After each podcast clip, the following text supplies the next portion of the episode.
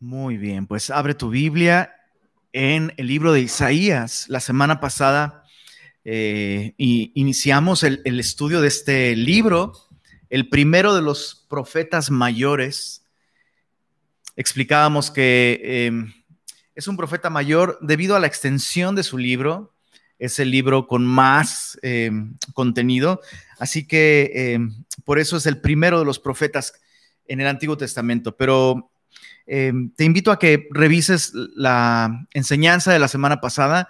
Dimos el bosquejo, dimos un, pequeño panorama de las características de este libro, de su autor, y vimos el capítulo 1. No, lo terminamos el capítulo 1 porque lo vimos a manera de introducción. Eh, te recuerdo brevemente que este libro, Isaías, llamado el quinto evangelio o el evangelio en el Antiguo Testamento, eh, recibe este nombre debido a, su enorme contenido mesiánico. Es decir, este es el profeta que más nos habla acerca de Jesucristo, muchísimos detalles acerca de la vida y, y del ministerio de Jesús, incluyendo su muerte, Em, por nosotros en la cruz del Calvario. Muchísimos de esos detalles se encuentran en el libro de Isaías.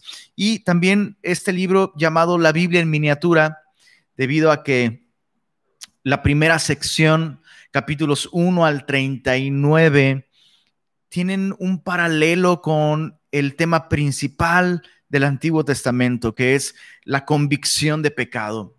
Capítulos 1 al 39 van a tono con todo este Antiguo Testamento. Justamente tiene 39 libros y el tema del Antiguo Testamento es no, no únicamente, pero sí enfáticamente mostrarnos nuestro pecado, es convencernos de pecado. Y, en esta sección de la Biblia, eh, al igual que en Isaías capítulo 1 al 39, Dios va a tratar con su pueblo, va a mostrar su pecado. Y en los capítulos 40 al 66 de Isaías, el tema ya no es condenación o convicción de pecado, sino consolación. Y esto va muy a tono con el Nuevo Testamento, porque esos últimos 17 eh, capítulos del, del, del libro de Isaías, pues hacen referencia a estos últimos libros de nuestra Biblia en el Nuevo Testamento. Entonces, Vamos a continuar el día de hoy en el capítulo 1. Capítulo 1. Eh, nos quedamos en el verso, verso 20, así que hoy reanudamos en el verso 21. Y, todo lo que viene diciendo Isaías es que Dios está harto de esta religión vacía. Está cansado, está hastiado de que el pueblo de Israel em, interesantemente, en este tiempo de Isaías, había lo que pudiéramos decir, el, templo estaba lleno, había un aparente avivamiento, la gente estaba llenando el templo, llevaban sacrificios, pero todo era simplemente externo, no había una relación real de adoración eh, con, con, el Señor. Vivían, vivían, sí, cumpliendo ritos, cumpliendo normas, cumpliendo reglas, Em, externas, religiosas, pero viviendo en pecado, viviendo de un modo que no agradaba al Señor, que ofendía al Señor, que, que lastimaba su corazón. Y ya habló en los primeros capítulos como un padre consternado por la rebelión y, y, la hostilidad de sus hijos para con él. Y meditábamos en eso, en cómo el pecado, el pecado es, es una hostilidad hacia Dios. O sea, cuando, cuando, cuando rompemos un mandamiento, no estamos rompiendo simplemente una regla, estamos rompiendo el corazón de nuestro Padre, que nos ha enseñado cómo debemos vivir, que, que nos ha dicho a través de su palabra cómo, cómo funciona la vida. Entonces, eh, mentir es pecar contra la naturaleza de Dios, porque Él es verdad. Robar es pecar contra la naturaleza de Dios. Y de la misma manera, cualquiera de los diez mandamientos, que dicho sea de paso, siguen vigentes y siguen siendo un termómetro de la condición de nuestro corazón. Entonces, eh, el pueblo de Israel eh, em, tenía sí una costumbre religiosa con la que cumplían, pero en sus corazones no había adoración para el Señor. Todo era externo, todo era vacío. Y, el Señor ya declaró eso en los primeros versos. Ahora en el capítulo 1, verso 21, ¿cómo te has convertido en ramera, oh ciudad fiel? Llena estuvo de justicia. En ella habitó la equidad, pero ahora los homicidas. Tu plata se ha convertido en escorias. Tu vino está mezclado con agua y, la analogía sigue siendo la misma. Em, y usa el lenguaje de, de la platería, ¿no? Bueno, pareciera que es plata pura, pero no, solo tiene una cobertura de plata, pero por dentro no es plata, es escoria, es, es mal, mal material. Pareciera que su devoción es como, es como el buen vino, pero no, e, es, está mezclado. Y, eso es algo que, que, que, al Señor le desagrada muchísimo. Le, desagrada cuando una persona está mezclando lo que pertenece a una vida piadosa, ¿no? Leer la Biblia, ir a la iglesia, servir, dar, hacer cosas que aparentemente pertenecen a la vida de edad, pero a la par de hacer eso, y hacerlo diligentemente, la persona también está diligentemente caminando en pecado, perseverando en pecado, eh, viviendo en maldad, deliberada, consciente, insistente, comprometida y persistentemente. Y es esta mezcla, así como una pieza de plata que solo tiene una cobertura de plata, pero por dentro es latón, ¿no? No tiene valor. Como el vino adulterado, que, que realmente es una mezcla de buen vino, pero también es mezcla de agua.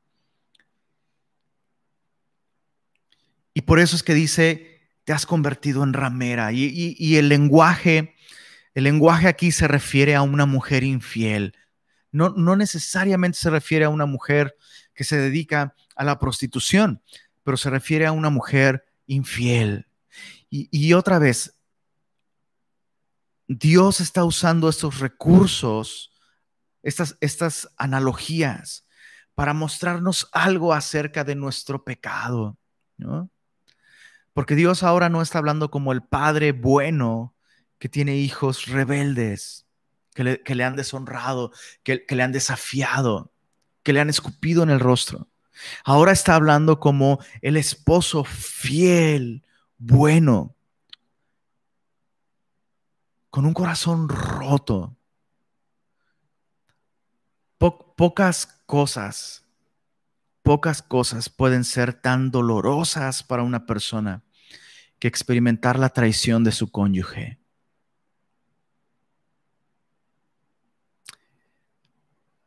Y lo veíamos la semana pasada.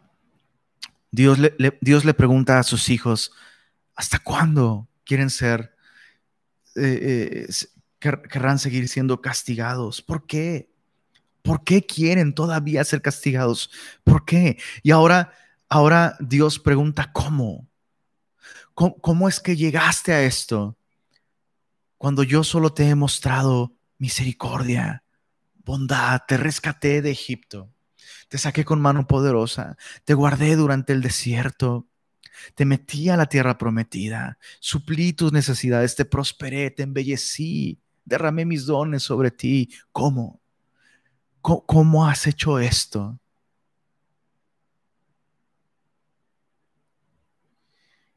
Verso 23. Tus príncipes, prevaricadores y compañeros de ladrones. Interesante porque mucha, mucha de la corrupción de la nación de Israel, claro que comienza en el hogar. Eso es interesante. Es interesante. Hogares piadosos resultan en sociedades piadosas, naciones piadosas. Pero quienes gobiernan, quienes están en eminencia, quienes ocupan posiciones de influencia, de liderazgo. Y recuerda que estamos hablando aquí de la nación de Israel. Entonces, especialmente aquellas figuras de autoridad espiritual son las primeras a las que Dios llama a cuentas. Y antes de que tú desde tu casa digas, ah, pobre del pastor, claro, por supuesto, por supuesto, no os hagáis maestros muchos de vosotros, sabiendo que recibiréis mayor condenación. Porque el que no sabiendo la voluntad de su Señor hizo aquello que va en contra de su voluntad, recibirá pocos azotes. Pero aquel que sabiendo la voluntad del Señor hizo lo que desagrada al Señor, recibirá muchos azotes. Entonces, claro, aquellos que están en el ministerio, aquellos que eh, tienen algún tipo de función, eh, de, liderazgo, de dirección, de cuidado espiritual. Estamos en, una, en un mayor riesgo. Pero antes de haber pastores en la vida, hay papás. Y honestamente yo me pregunto, ¿quién, quién tiene mayor responsabilidad sobre la dirección de las familias? La dirección espiritual de cada familia, el pastor o los papás de esas familias. A muchos papás les gusta colocarse ese título, ¿no? Soy el sacerdote espiritual de mi casa. Padrísimo, bro. Gloria a Dios. Es cierto, es así. ¿Qué cuentas vas a entregar de eso? Aquí Dios llama a cuentas a los príncipes de su pueblo. Y una vez más, los príncipes de la iglesia, los principales, los principales responsables de la salud espiritual en una iglesia, deberían ser los jefes de familia Dice el verso 23, tus príncipes, prevaricadores y compañeros de ladrones, todos aman el soborno, van tras las, recompensas. Qué interesante, ¿no? Como desde entonces al soborno le llaman, bueno, recompensa o aportación, como sea. No hacen justicia al huérfano, ni llega a ellos la causa de la viuda. Por tanto, dice el Señor Jehová de los ejércitos. Ojo, en este libro aparecen muchos títulos que son exclusivos de este libro. Títulos para referirse a Dios que solo Isaías usa. Uno de ellos es el Santo de Israel. Probablemente es el título favorito de Isaías para referirse a Dios, el Santo de Israel.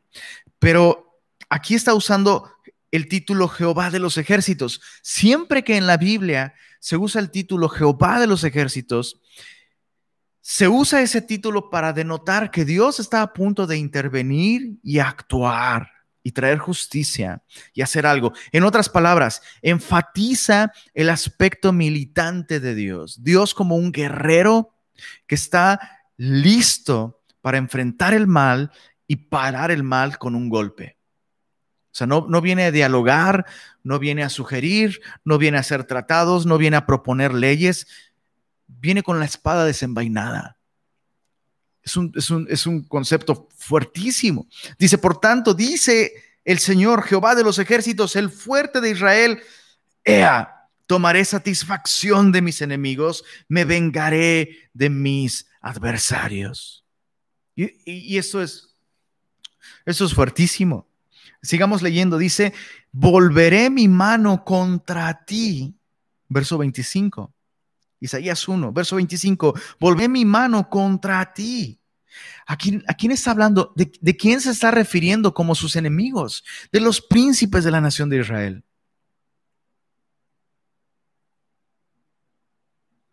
Impresionante. Volveré mi mano contra ti y limpiaré hasta lo más puro tus escorias Quitaré toda tu impureza, restauraré tus jueces como al principio y tus consejeros como eran antes, y entonces te llamarán ciudad de justicia, ciudad fiel. Mira, el verso 27 es clave. Sión será rescatada con juicio y los convertidos de ella con justicia. La misión de rescate de Dios la misión de rescate de Dios para con Israel en este momento implicaba administrar una corrección, administrar eso, una corrección. Y, obviamente eso es muy fuerte lo que está diciendo, pero el propósito de la corrección divina, que, que sería muy fuerte, porque en, en un contexto inmediato, esto se cumplió con la cautividad de Babilonia. Babilonia vino, sitió la ciudad de Jerusalén, derrotó a la ciudad, eh, eh, bueno, al, reino del sur, recuerda, Jerusalén, Judá. Eh, Babilonia derrotó al reino de Judá y llevó primero cautivos a algunos, no a todos, eh, eh, solo a algunos. Se, se, le conoce como la primera deportación, pero luego vino una segunda deportación y, y, esta fue mucho más severa y hubo muchas muertes, fue terrible, fue terrible. Entonces, fíjate cómo Dios promete rescatar a la ciudad, rescatar a su amada, rescatarla de sus iniquidades, rescatarla de su estilo de vida pecaminoso, restaurar sus jueces como al principio, pero lo va a hacer por medio de limpieza. Y esta limpieza implica volver mi mano contra ti. Sigue siendo limpieza, pero es duro. Ahora quiero que medites en esto. Nosotros somos limpios de nuestro pecado por medio de la confesión de nuestros pecados gracias a la sangre de Cristo. Tú y yo confesamos nuestros pecados y el Señor es fiel y justo para perdonar nuestros pecados y limpiarnos de toda maldad. Pero muchas veces el que tú y yo seamos perdonados de nuestros pecados no significa que Dios nos va a exentar de un proceso de limpieza y de purificación.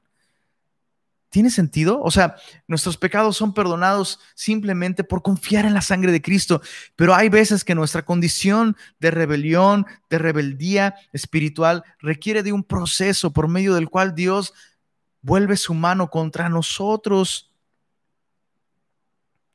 y nos limpia y nos va a doler. Y no es que Dios está intentando destruirnos, sino que Dios está intentando limpiarnos. Y escucha esto, todo este proceso de limpieza para el reino del sur duró 70 años, 70 años en Babilonia. Y después de 70 años en Babilonia, después de ver todo ese dolor, después de todo ese proceso terrible que ellos vivieron, la nación de Israel quedó completamente curada de idolatría. En otras palabras, funcionó. El proceso doloroso, pero necesario de limpieza de Dios funcionó. Y Dios a veces tiene que meternos en esos procesos por medio de los cuales su mano pareciera que intenta destruirnos, pero no es así.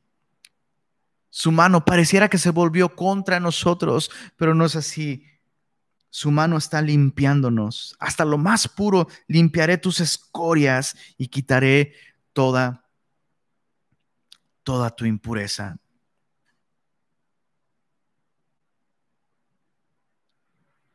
Tal vez algunos algunos de ustedes tal vez recuerden, sobre todo aquellos aquellos que nacieron el siglo pasado, literal, Tal vez recuerden em, si alguna vez tu abuelita o la bisabuela, yo tuve el gusto de conocer a, mis bisabuelos y, de pronto tengo memorias de, mi, de mi abuela limpiándome, bañándome, ¿no? Este, tallándome la cabeza.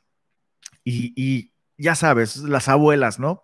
O sea, no estás en un spa, bro. Quieren que quedes bien limpio y de pronto duele, pero eso es amor. Es, es, en amor. La, la, abuela, la bisabuela quieren que el chamaco quede bien limpio, ¿no? Y es lo mismo con el Señor. Gracias a Dios que Él está dispuesto, pese a nuestra infidelidad, pese a nuestra infidelidad, Él está dispuesto a ir detrás de nosotros y restaurarnos, limpiarnos, rescatarnos de nuestras impiedades y limpiarnos a través de un proceso, a veces doloroso, pero necesario. Em, verso 30 y, perdón, verso 28.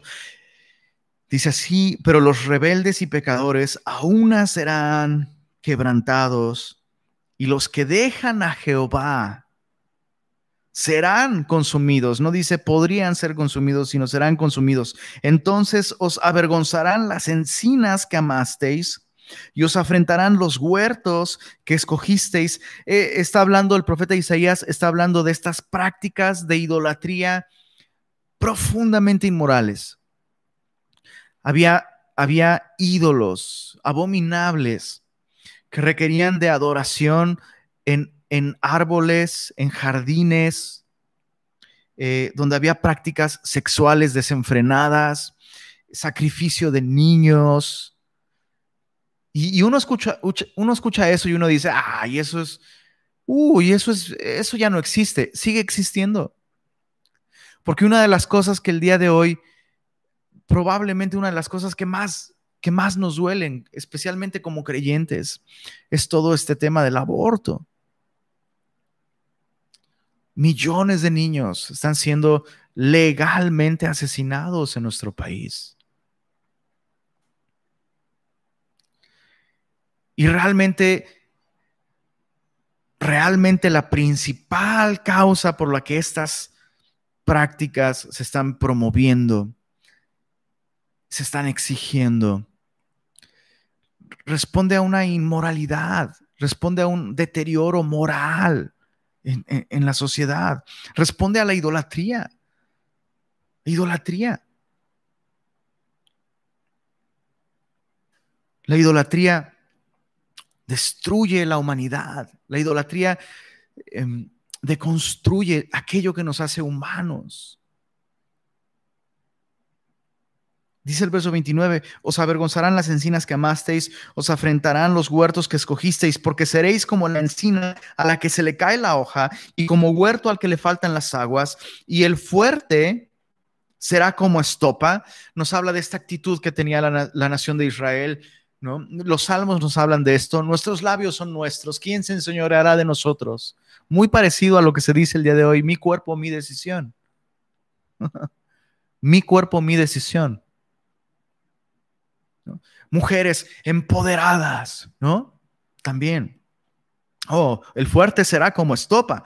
Y lo que hizo como centella, y ambos serán encendidos juntamente, y no habrá quien apague. En otras palabras, ese estilo de vida va a llevar a estas personas que, ah, yo soy dueño de mi propio destino, mis labios, nuestros labios son nuestros, ¿quién se enseñará de nosotros? Nuestros cuerp nuestro cuerpo, nuestra decisión, yo escojo mi orientación sexual, yo escojo qué hacer con este feto dentro de mi vientre. Y, aquí dice, bueno, todas estas obras, todo este legado, todo este estilo de vida te va a destruir. Va a destruir. El fuerte será como estopa y todo lo que hizo será como centella. Ambos serán encendidos juntamente. No habrá quien apague. Esa es una de las grandes verdades que, que encontramos en la Biblia. El mal se destruye a sí mismo. El mal se destruye a sí mismo.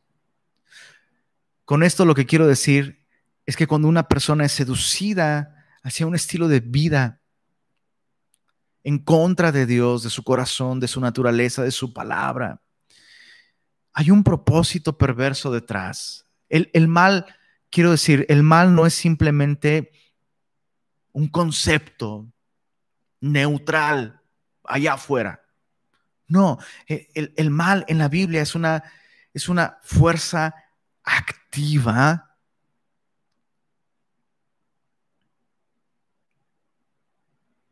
que busca destruir al hombre. Y Dios quiere librarnos de esto. Me, sorprende muchísimo. Hace algún tiempo escuché, escuché a, escuché a una persona que estaba dirigiendo supuestamente un estudio bíblico. Y esta persona decía, el mal no existe. El mal no existe. Es, y decía esta persona, es como el frío. El frío no existe, solo existe ausencia de calor. Y de la misma manera, el mal realmente no existe, solo existe la ausencia de Dios. Y todavía se atrevió a decir esta persona, tuvo el cinismo de decir, no, no estoy enseñando relativismo, ¿eh? esto, no es, esto no es filosofía, eso es un concepto teológico correcto. Yo escuché eso y me rasgué las vestiduras. O sea, claro que es relativismo y es mal relativismo y es mala teología. O sea, imagínate a Jesús orando. No nos metas en tentación más, líbranos del mal. Yo imagino a esa persona, no, no, no, Jesús, no eres así. El mal no existe. El mal no es algo de lo que tengamos que ser librados. El mal no es algo que amenaza nuestra relación con Dios o nuestra vida. Entonces, o sea, claro que el mal existe.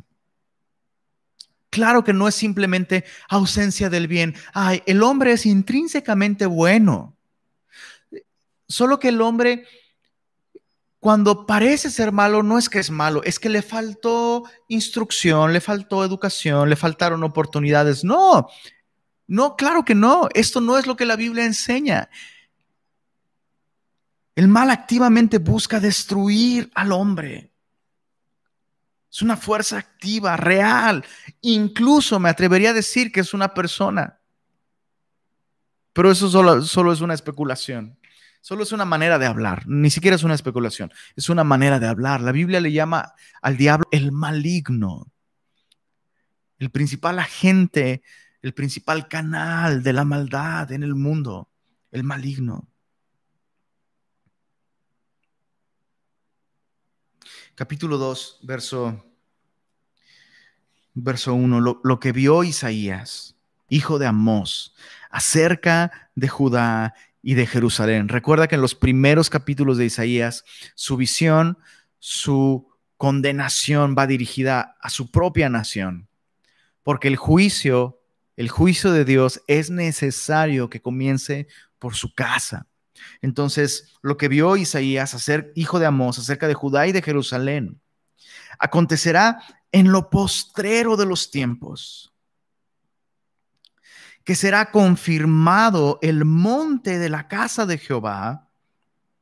Esto es el monte del templo en Jerusalén como cabeza de los montes y será exaltado sobre los collados y correrán a él todas las naciones y vendrán muchos pueblos y dirán, venid, subamos al monte de Jehová, a la casa del Dios de Jacob y nos enseñará sus caminos y caminaremos por sus sendas, porque de Sión saldrá la ley y de Jerusalén la palabra de Jehová. Ojo, aquí no está hablando de la ley del Antiguo Testamento, aquí está hablando de la ley bajo la cual el mundo entero se gobernará. De, pronto Isaías, en medio de esta narración, en la que él describe cómo Dios va a purificar y a tratar con su pueblo, de pronto Isaías ve hacia el futuro ve hacia la completa y total restauración de la nación de Israel. Y es importante entender algo antes de explicar de lo que está hablando aquí el profeta Isaías. Recordemos que siempre en, en la profecía bíblica, siempre hay un cumplimiento parcial relativamente inmediato a la profecía que sirve como un modelo del el cumplimiento definitivo y distante. En otras palabras, los profetas cuando profetizaban, estaban profetizando tanto algo que iba a suceder próximamente, como algo que iba a suceder en el futuro. Son como lentes bifocales. La profecía es como un lente bifocal. Había, había una aplicación de esa profecía que podías ver de cerca y otra que podías ver de lejos. Y obviamente la, el, cumplimiento definitivo, pleno y total de estas profecías está por venir aún el, cumplimiento inmediato de estas profecías y parcial de estas profecías tuvieron que ver con la cautividad en, Babilonia y luego con la restauración de la nación de Israel. Eh, eh, porque la nación de Israel pudo volver a su tierra prometida. Entonces uno pudiera decir, ah, mira, se cumplió. Se cumplió esa profecía y ahora de todas las naciones, cristianos hacen viajes a la tierra prometida para aprender sobre la fe histórica y las evidencias arqueológicas de, de todo lo que Dios hizo con ellos. Pero ojo, aquí realmente Dios no está hablando de ese cumplimiento parcial. Claro que hubo un cumplimiento parcial, pero el cumplimiento definitivo y absoluto de esta profecía está aún por venir. Y aquí, aquí Dios nos deja ver lo que, lo que llamamos el milenio. El milenio es este periodo de mil años en los cuales Cristo Jesús gobernará este mundo desde Jerusalén. Jesús, Jesús va a reinar por mil años, va a gobernar el mundo entero. Literalmente, el mundo se gobernará por una monarquía. Un solo hombre, el Dios hombre, Jesucristo, va a gobernar, va a legislar, va a reinar físicamente desde Jerusalén el mundo entero. Y esto por mil años. Es lo que conocemos como el milenio. De hecho, ojo, es justamente esta la expectativa que tenían los judíos cuando, cuando apareció Jesucristo. Lo que ellos esperaban es que el Mesías viniera justamente a establecer este reino total, absoluto en el mundo entero, desde Jerusalén. Y por eso los discípulos, cuando Jesús resucitó, ellos dijeron, pues claro, ahora Jesús puede reinar por mil años. Ahora entendemos porque Jesús murió en la cruz, pero ahora resucitó. Y ahora su cuerpo glorificado, resucitado, vive para siempre. Y por eso los discípulos le dijeron, bueno, Jesús, ¿cuándo restaurarás el reino a Israel? ¿Cuándo Israel volverá a ser la primera potencia de este mundo bajo tu gobierno. Y Jesús no les dijo, ¿de qué están hablando? Esas cosas no, eso, eso no. No, Jesús dijo, hey, sí, esto va a suceder, pero no les toca a ustedes saber los tiempos ni las sazones que el Padre en su sola potestad ha dispuesto.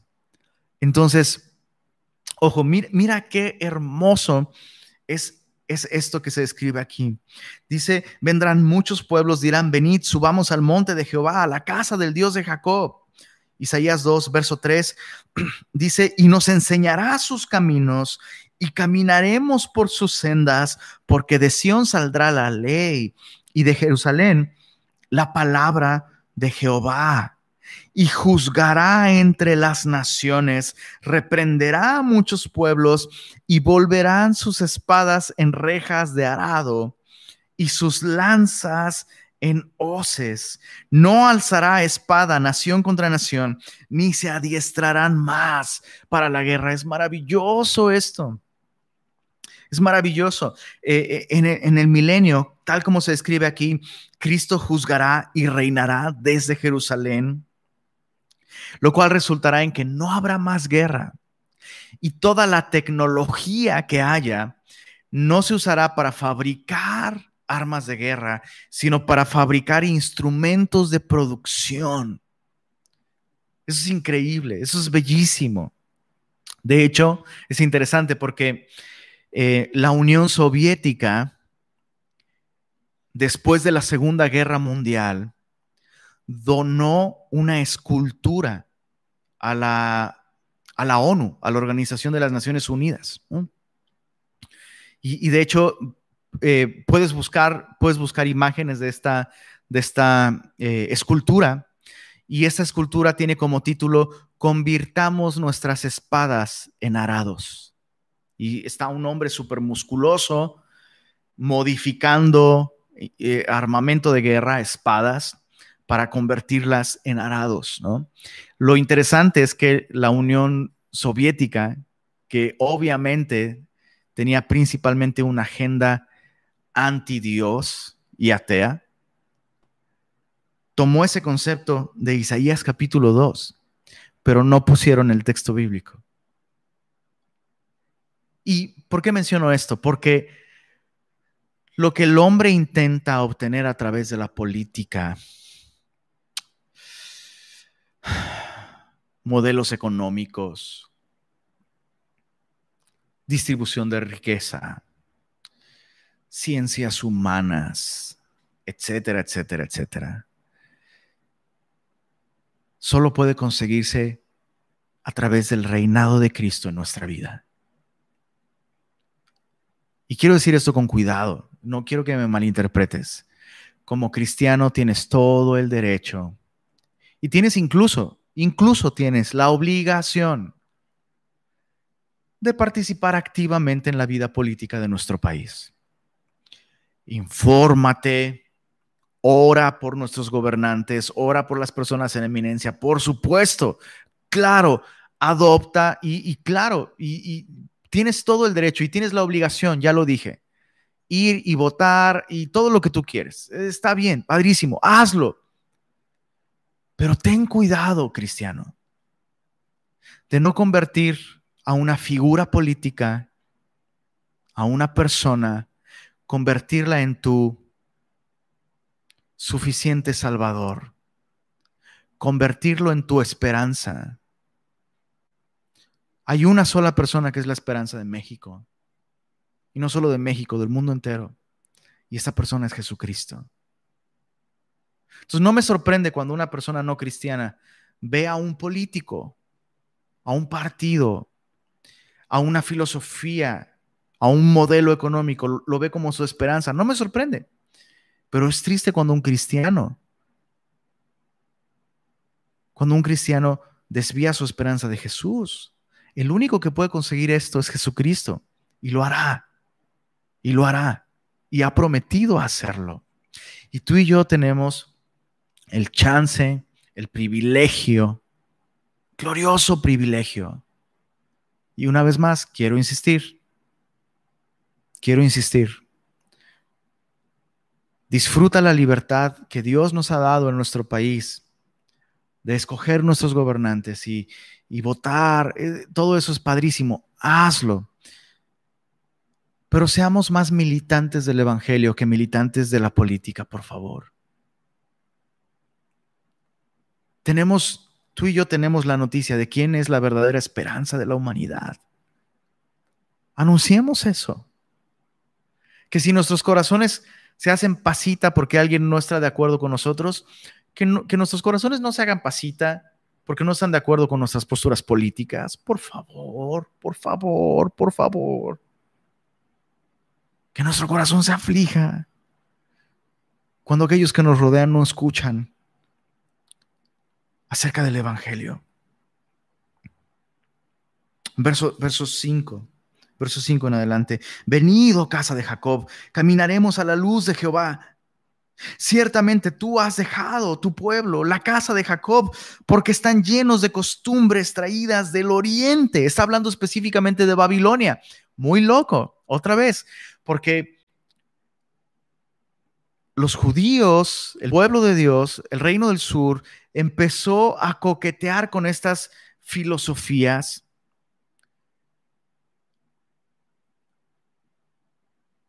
Con todo este misticismo oriental, ídolos traídos del oriente, y, y aún el día de hoy, todo este misticismo oriental sigue siendo muy popular.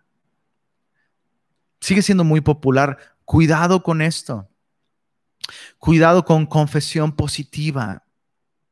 Cuidado con el secreto y estos libros que si los lees, tristemente, y, no los leas, pero tristemente, tristemente, se parece mucho a lo que desde muchos púlpitos y desde muchas iglesias enseña. Cuidado, cuidado con esas filosofías de Oriente. Cuidado. Dice, porque están llenos de costumbres traídas del oriente, de agoreros, como los filisteos. Ya no había diferencia entre el judío y el filisteo.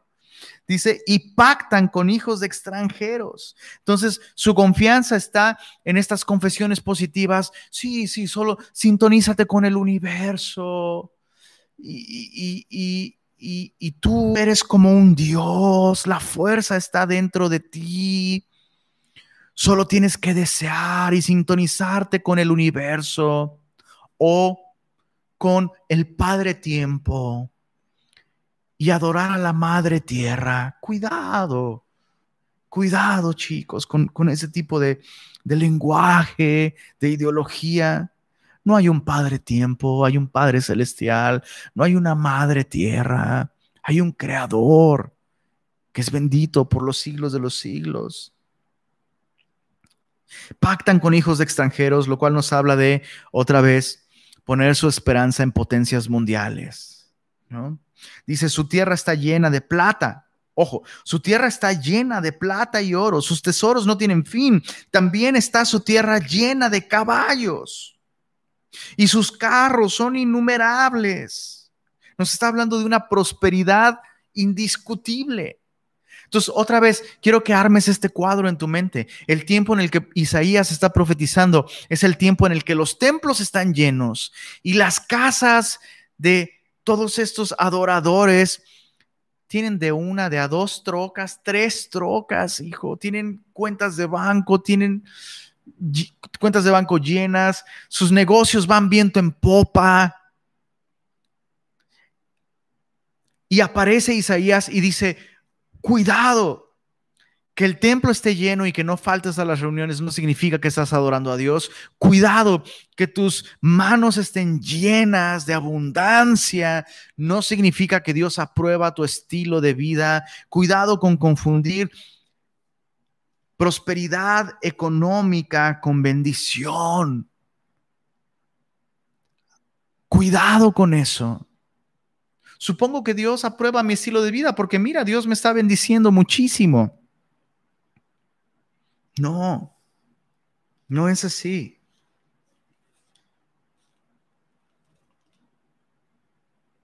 En el momento más próspero de la nación de Israel, en tiempos de Isaías, estaban también en su momento más terrible espiritualmente hablando se ha inclinado el hombre, Isaías 2.9, y el varón se ha humillado.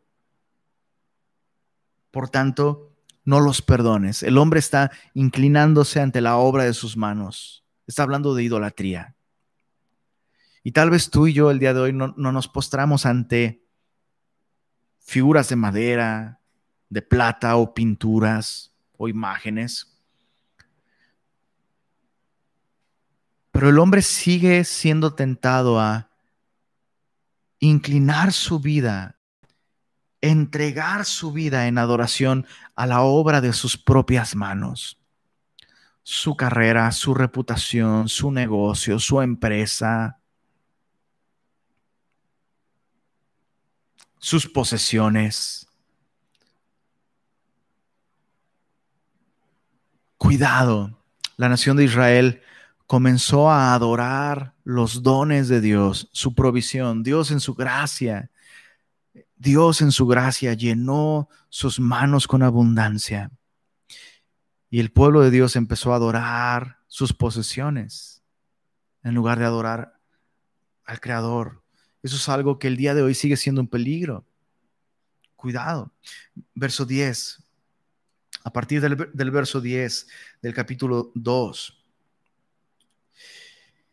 Isaías describe el día de Jehová, el día del Señor. ¿Recuerdas? Dios dijo en el capítulo 1, voy a volver mi mano contra ti. Bueno, aquí se describe cómo Dios lo va a hacer. Capítulo 2, verso 10, métete en la peña, escóndete en el polvo de la presencia temible de Jehová, del resplandor de su majestad. La altivez de los ojos del hombre será abatida y la soberbia de los hombres será humillada y Jehová solo será exaltado en aquel día. Varias veces aparece este término, aquel día, pero la razón principal por la que Dios va a desplegar su majestad es para humillar al hombre. Y es interesante porque e, este concepto de humillar no, tiene, en, en nuestra mente, humillar es rebajar a una persona a una posición inferior de la que, de la que debería de tener, ¿no?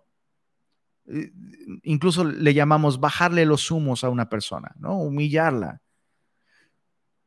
Como que es violentar a una persona, ¿no? O dejarla más abajo en su autoestima o en su situación.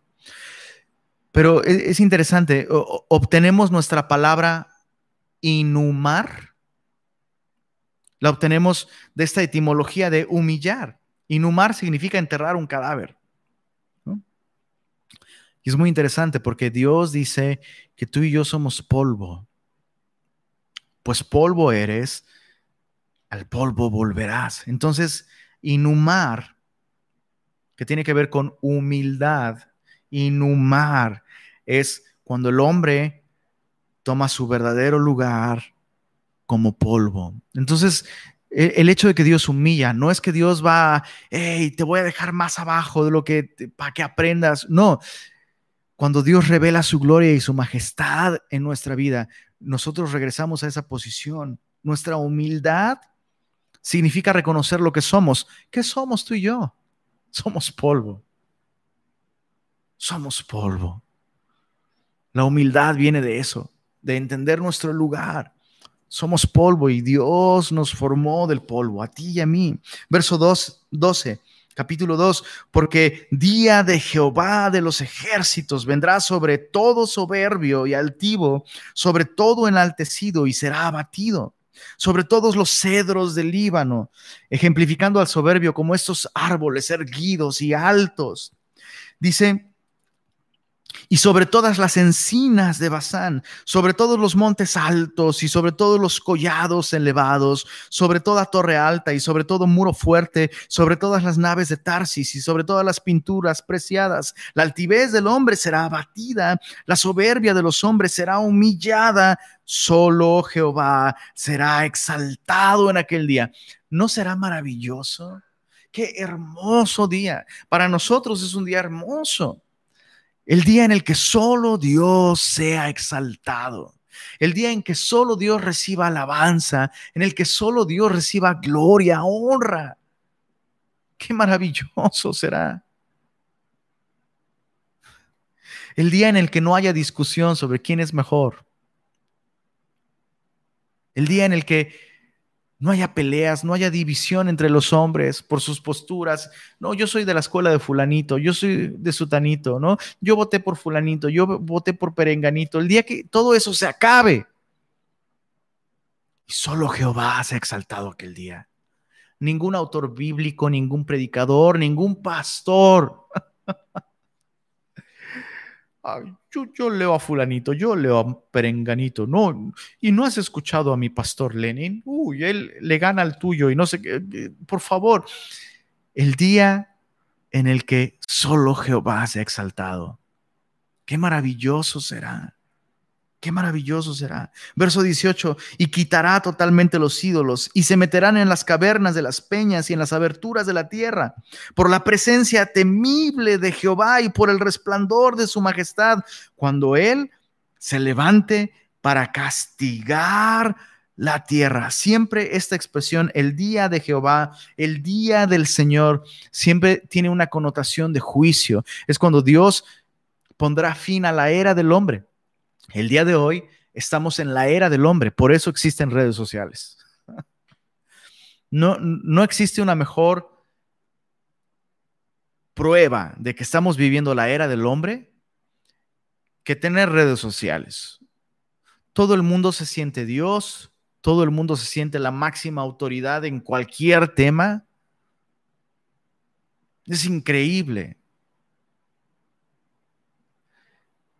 Y el Día del Hombre comenzó con Adán. Cuando Dios le dio a Adán la autoridad, la responsabilidad, la encomienda de gobernar el mundo. ¿Qué es lo que hizo el hombre con esa autoridad y esa, e, e, e, esa, esa encomienda? Rebelarse en contra de Dios, tomando del árbol del bien y del mal, es decir, tomando para él mismo la autoridad de definir lo que está bien y lo que está mal en contra de Dios. No, necesito a Dios, no necesito que Dios me diga lo que está bien y lo que está mal. Ahora yo decido lo que está bien y lo que está mal. Y eso es lo que define mejor nuestros tiempos, la realidad del hombre. Vivimos en el Día del Hombre y Dios observa todo eso. Y Dios deja que el hombre, que el hombre determine, que el hombre viva, que el hombre decida. Dios lo deja. Pero va a haber un día en el que Dios va a decir hasta aquí. Y va a comenzar el día del Señor. Y va a ser increíble.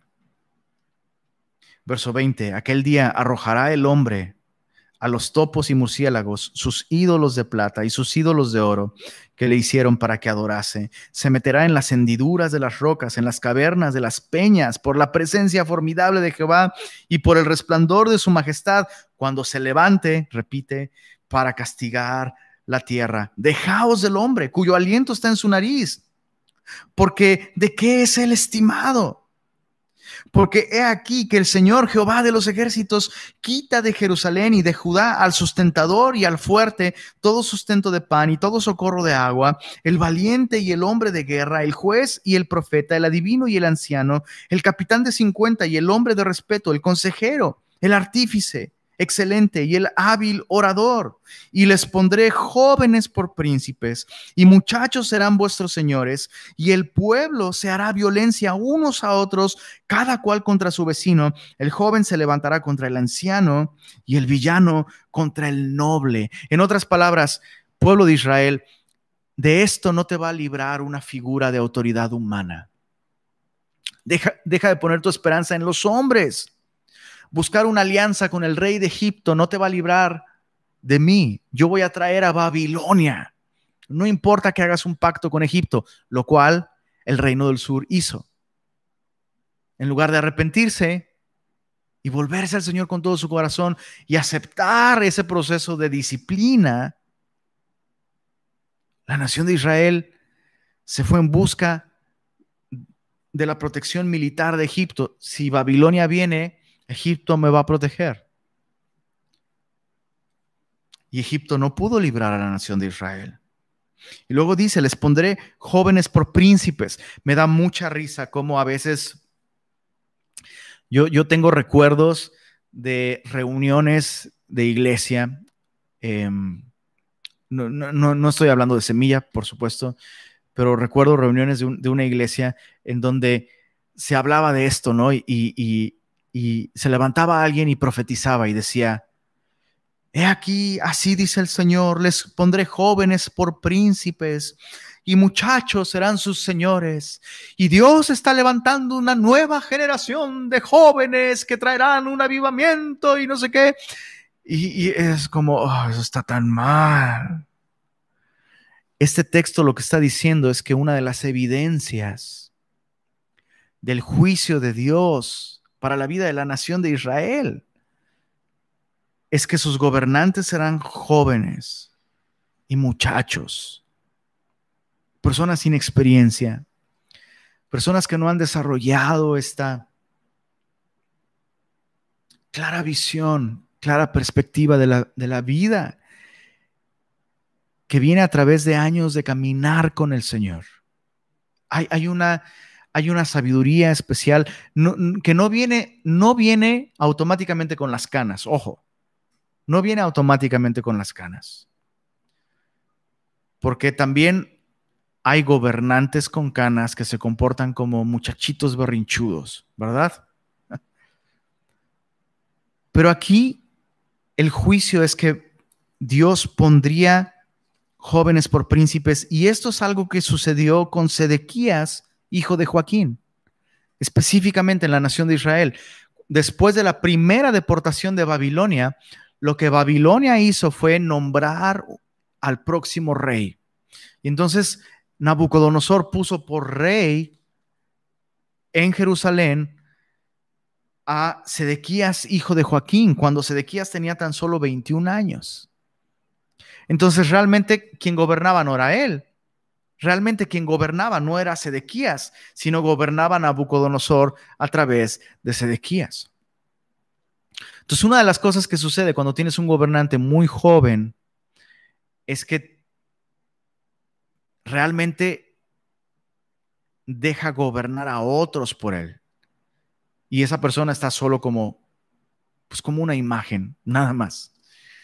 Dice el verso, verso 6, cuando alguno tomare de la mano de su hermano, de la familia de su padre, y le dijere, tú tienes vestido, Tú serás nuestro príncipe y toma en tus manos esta ruina. Él jurará aquel día diciendo, no tomaré ese cuidado porque en mi casa ni hay pan ni qué vestir. No me hagáis príncipe del pueblo, pues arruinada está Jerusalén y Judá ha caído. Después de que Nabucodonosor puso por rey a Sedequías, Sedequías se rebeló contra Nabucodonosor, aliándose con Egipto para no pagarle tributos a Babilonia. Y entonces Nabucodonosor vino y eh, en el año 587 destruyó Jerusalén y se llevó a cabo la segunda deportación. Y con esto, literalmente, el, el reino del sur, el pueblo de Dios, quedó completamente arruinado. Y dice así, verso 8, capítulo 3, pues arruinada está Jerusalén y Judá ha caído porque la lengua de ellos y sus obras han sido contra Jehová para irritar los ojos de su majestad. La apariencia de sus rostros testifica contra ellos porque como Sodoma publican su pecado, no lo disimulan. Ay del alma de ellos porque amontonaron mal para sí. Entonces ellos en lugar de humillarse ante el Señor, afirmaron su rostro y dijeron, saldremos más fuertes de esto. ¿Te suena? Hmm. Esta actitud triunfalista de orgullo rebelarnos en contra de Dios con orgullo, pensando que podemos ganarle, que podemos salirnos con la nuestra. Orgullo. Publican su pecado.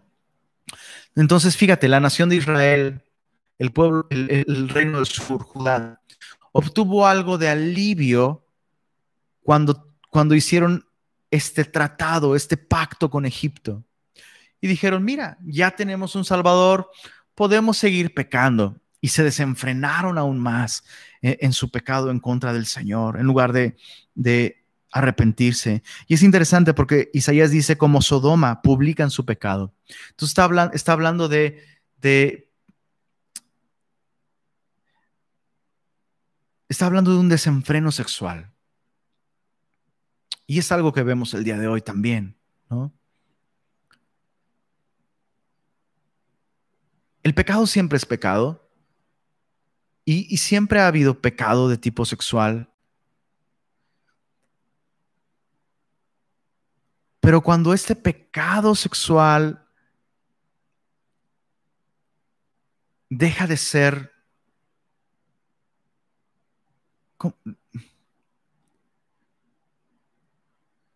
déjame, estoy, tratando de encontrar las palabras. Hay momentos en la historia de cada civilización en los que hay cierto pudor, cierta vergüenza, si, me lo permites, ¿no? Cuando eso se pierde, es, un indicio de una corrupción profunda en esa sociedad. Cuando aquellas cosas que antes eran tema de vergüenza y había pudor. Dejan de ser un tema de vergüenza y se vuelven un, tema de orgullo. Y se publica, ¿no? Yo pensaba en redes sociales, hay tanto pecado publicándose en redes sociales, ¿no? Y se pierde este pudor y abiertamente, ¿no? No estoy diciendo que es más grave el pecado por ahora ser público. fue grave siempre, pero pero hay un indicio de degradación moral muy profundo cuando en una sociedad las voces que se levantan y dicen eso no agrada a Dios y eso está mal, eso, eso destruye tu vida. Cuando esas voces menguan, este pecado empieza a ser un tema, un tema de orgullo. Dice el verso 10, decida al justo que le irá bien, porque comerá de los frutos de sus manos.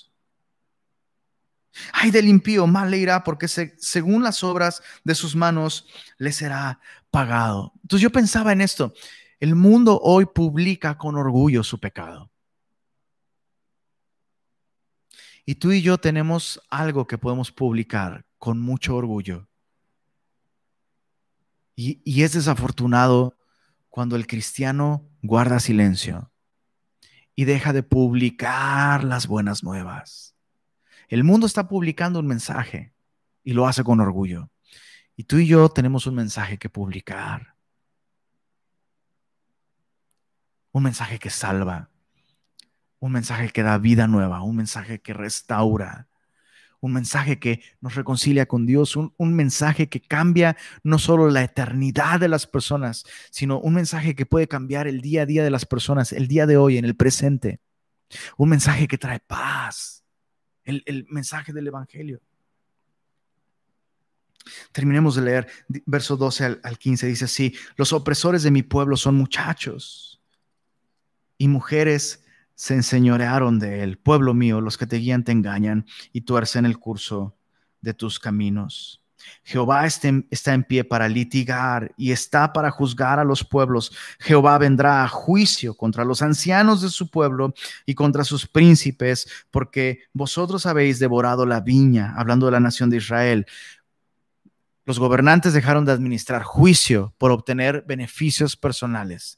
Dejaron de hacer lo que debían de hacer por obtener beneficios personales y comodidad.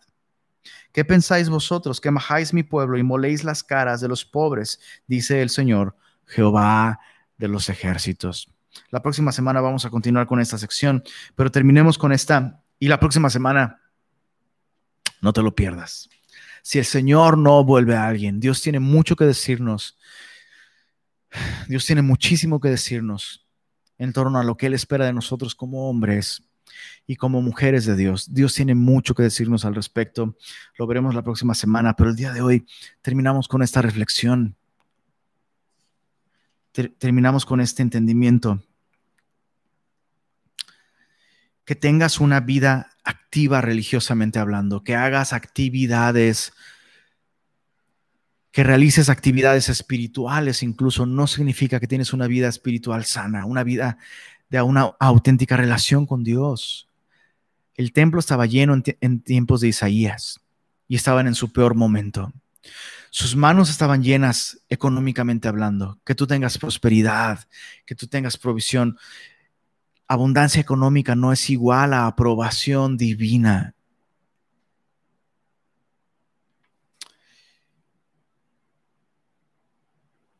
Cuidado con esta actitud de soberbia, de altivez. Cuidado. Esto es algo que invita, invita el juicio de Dios, la ira de Dios en nuestra vida. Cuidado con la idolatría. Cuidado con la obra de tus manos. Em, eh, indicios de una mala salud espiritual.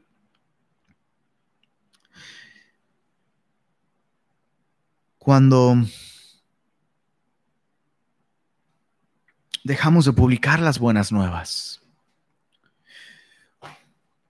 Cuando el pecado es un tema de orgullo alrededor de nosotros y no solo no nos duele, sino callamos las buenas nuevas dejamos de publicar las buenas noticias, dejamos de exaltar la palabra de Dios. Mucho se pierde en el mundo cuando aquellos que son la sal de la tierra dejan de serlo. Mucho se pierde en el mundo cuando aquellos que son la luz del mundo esconden esta luz debajo del almud. Y principalmente aquellos que son príncipes, padres de familia, Madres solteras también tienen esa responsabilidad, por supuesto. Pero padres de familia, príncipes, ¿qué estamos haciendo? Señor, gracias por este tiempo en tu palabra. Gracias por recordarnos que nos has dado una esperanza Tú gobernarás este mundo con justicia.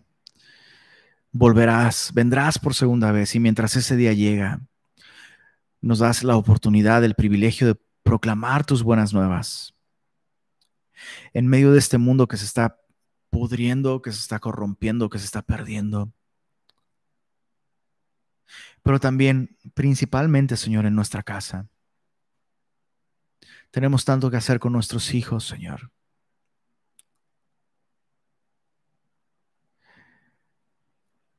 Perdónanos si hemos callado las buenas nuevas. Perdónanos, Señor, si nos hemos desviado de una adoración correcta a ti. Y nos hemos vuelto a la adoración de las cosas que tú nos has dado. O incluso la obra de nuestras manos, nuestro negocio, nuestra carrera, nuestra reputación, nuestro nombre. Perdónanos, Señor. No queremos seguir rompiendo tu corazón. Deseamos volver a ti, Señor. Y deseamos que tú nos limpies de todo este materialismo, de toda esta idolatría que ha cerrado nuestros labios, que ha cerrado nuestros ojos para no ver. Límpianos, Señor, perdónanos. Muéstranos esos ídolos que hay en nuestra vida Llévanos a ese arrepentimiento genuino, Señor. Y lávanos una vez más, Señor. Límpianos.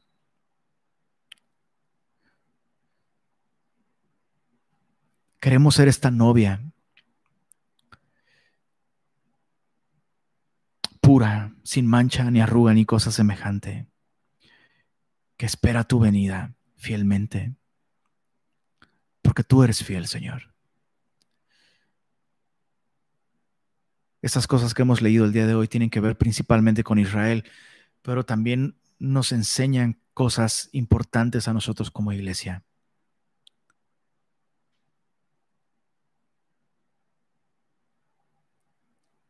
Lávanos con tu palabra, Señor Jesús. Y derrama tu espíritu en nosotros y permite que seamos una iglesia fiel, Señor. Permítenos escuchar tu voz llamándonos a esta fidelidad. Y gracias por tu palabra el día de hoy, Señor, en el nombre de Jesús.